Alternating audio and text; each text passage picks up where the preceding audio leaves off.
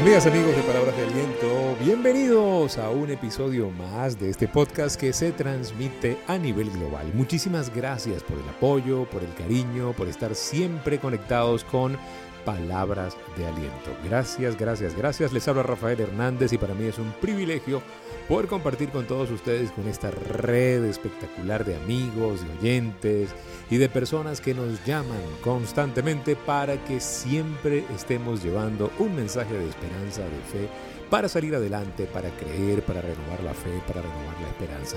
Para mí es un privilegio siempre compartir esta palabra de aliento, así que muchísimas gracias de antemano por hacer rodar este mensaje a más personas y por suscribirse a nuestros canales de podcast que está disponible en todas las plataformas. Muchas gracias.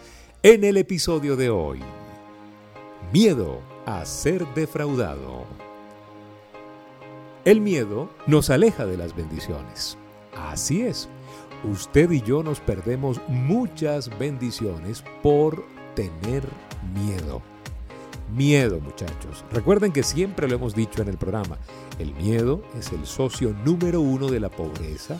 El miedo es el aliado de el dejar las cosas para después. Y por eso construimos, o mejor dicho, destruimos lo que pudo ser. El miedo nos aleja definitivamente de recompensas que no nos hemos imaginado y de bendiciones que la vida nos tiene. Es más, la mayoría de las bendiciones que usted y yo queremos están al otro lado del miedo. Nótese que no digo que están si evitas el miedo. No, no, no, no, no.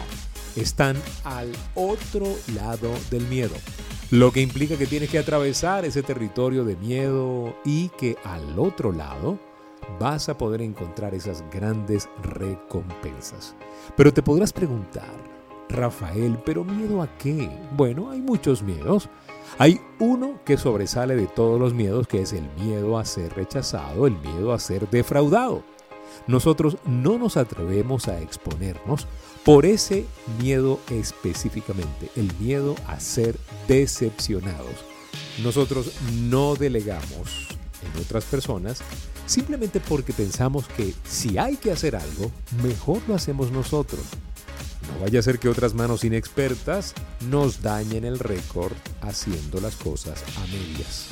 Tenemos miedo a la exposición, miedo al que dirán, miedo a ser defraudados. Nos cuesta creer en los demás. Bueno, empezando porque nos cuesta creer en nosotros mismos. Hemos aprendido a desconfiar. Y esa actitud, mis amigos, se nos quedó enquistada en el alma en todos los procesos de nuestra vida. Aprendemos a desconfiar de todo lo que nos rodea. Nos cuesta creer las buenas noticias. Pensamos, eso suena demasiado bonito para ser verdad. Probablemente usted está en las puertas de una buena relación, de un buen negocio, de una buena propuesta, pero usted en el fondo duda de que las cosas puedan salir bien para usted, simplemente porque no sabemos confiar. No sabemos confiar, sabemos desconfiar. Te han defraudado. Sí, amigos te han defraudado, amores te han traicionado, socios, familiares, y ahora desconfías como medida preventiva. Desconfías de todo el mundo. Hoy quiero que medites en que debes sustituir esa desconfianza por fe, por confianza, empezando por confiar en ti o ir un poco más allá, confiar en aquel que nunca nos ha defraudado. Sí, Él, ese Dios que nunca nos ha defraudado y que nunca nos va a defraudar, y pedirle a Él que nos ilumine y que nos permita volver a confiar, volver a tener esa confianza en nosotros y en los demás con sabiduría y sin miedo.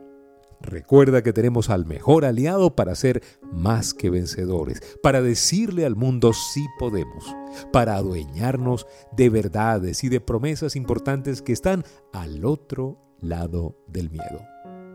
Me encanta esta, esta porción que está en las Escrituras en la carta de los Romanos, capítulo 10, verso 11. Así dice la Escritura, todo el que confíe en Él no será jamás defraudado. Muchísimas gracias por seguirnos en Instagram y TikTok como arroba rafael.genteexcelente. Gracias por seguirnos en el Twitter arroba rafael Life Coach y en YouTube Life Coach Trainer Channel. Gracias por visitar nuestro sitio en internet soygenteexcelente.com. Allí estamos coordinando todas las sesiones de coaching personal que usted pueda necesitar.